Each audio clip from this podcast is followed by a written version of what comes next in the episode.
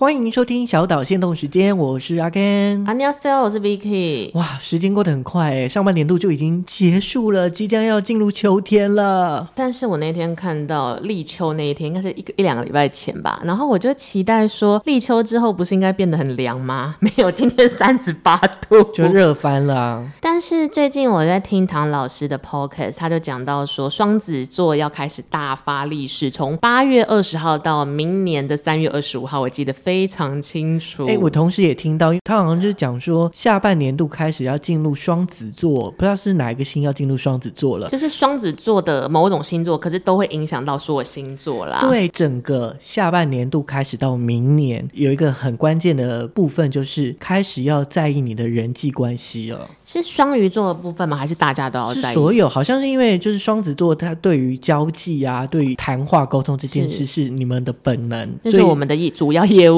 所以，所以当心来到了双子座的时候，嗯，大家就是有需要去面对这样的状态，只是可能每个人面对的样子不一样。因为像我自己，今年二零二二上半年没有到差，但是没有想象中的那么完美。我就坦白说，虽然唐老师一直说我们从八月二十号开始就会闪耀闪耀，那本来 talking 跟交朋友都是我们的工作嘛，可是我自己给自己下半年的课题反而是不要张扬，要谦虚，然后要沉得住气，就是不要得意忘形。怎么说怎么说？因为你最近就是得到了很多 case，是不是？对，还行还行。但是我是属于那种越越顺利的时候，我反而会越就是越谨慎，越焦虑或越谨慎的人。就是因为你现在站在某一个高处，那这些东西很容易就是很容易会消失。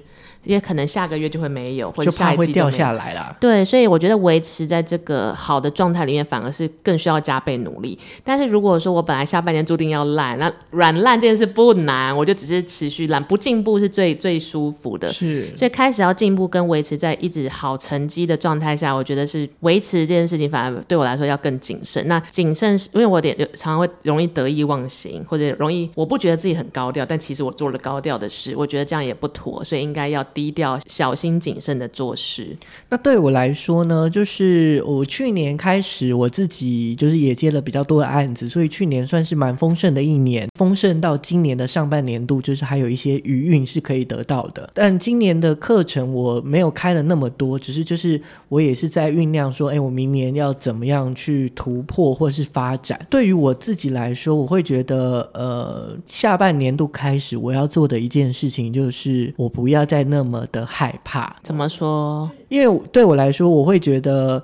在做每一件事情的时候，我都希望它可以达到，例如说八十分、九十分，甚至可以到完美的一百分。嗯，但是在这样的状态下，你可能会限缩你自己的很多的发展的可能性。可是啊，你是小心谨慎型的。对，但在今年的八月份的时候，我就做了一些新的尝试，而且那个尝试是可能只有四成或五成把握的状态。嗯，那结果效效果还不错。我自己看过一个理论，好像他是讲说，嗯，因为很多人会想要。做足了准备，就是准备还是要做，功课还是要做，但是他希望有百分之八十的成功率的时候，他才要冲。但是其实这个人就是说，其实同样都是做足了准备，你信心只有百分之二十的时候，你就冲就好了。对，就应该是说，我大概我会抓三成或四成啊，就至少会有基本的把握。嗯，然后接下来就是你就是活在当下，你就在当下去努力把事情做好，把事情解决好。你就你想也没用，然后反正事情终究会来，来了就面对。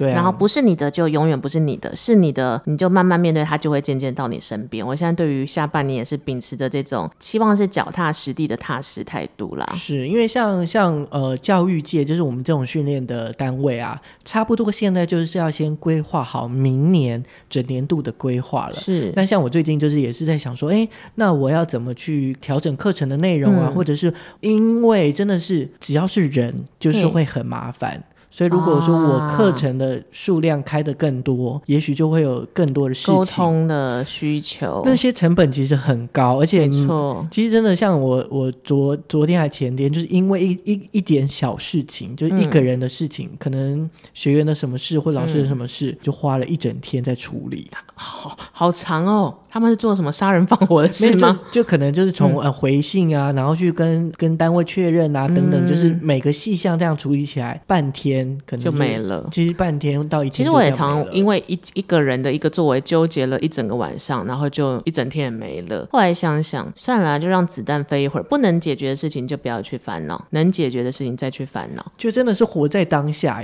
慢慢的开始，就是你事情你烦也没有用。你当下你就想办法解决，然后你承担那个后果。我后来想想，这也是一种试着把自我缩小。因为当你觉得每一件事情你都可以去解决，其实另外一个方面来说，你蛮自大的，就是你觉得所有事情都可以 hold，但有一些事情是不需要你 hold，也用不着你 hold，你也没有能力去解决，但你去出这个头就没有意思。所以这有点像是他们做瑜伽的人还会讲什么臣服，就是人生遇到什么关卡你就臣服的概念。Namaste 啊，对。好了，希望大家在新的半年。新的双子星来到的时候，都可以过上更好的人生，跟想要的生活。应该是说，也是可以期待啦。就是对于你自己的未来的规划或是想法，因为你看下半年度马上就要明年了，对啊，那有一些些时间可以沉淀一下自己的状态，然后也思考说，哎，什么是你自己想要，什么是你不想要的，靠近你想要的一点，慢慢的累积。我觉得这件事这件事也是很重要的，就是当你累积到一定的程度之后。那个花就会自然的开起来。反正如果你还在纠结或想不到干嘛的时候呢，就去睡觉，睡一觉起来什么就会解决，跟你保证，真的。好，这就是今天的小岛限动时间，希望大家会喜欢。我们下次再见喽，拜拜，拜拜。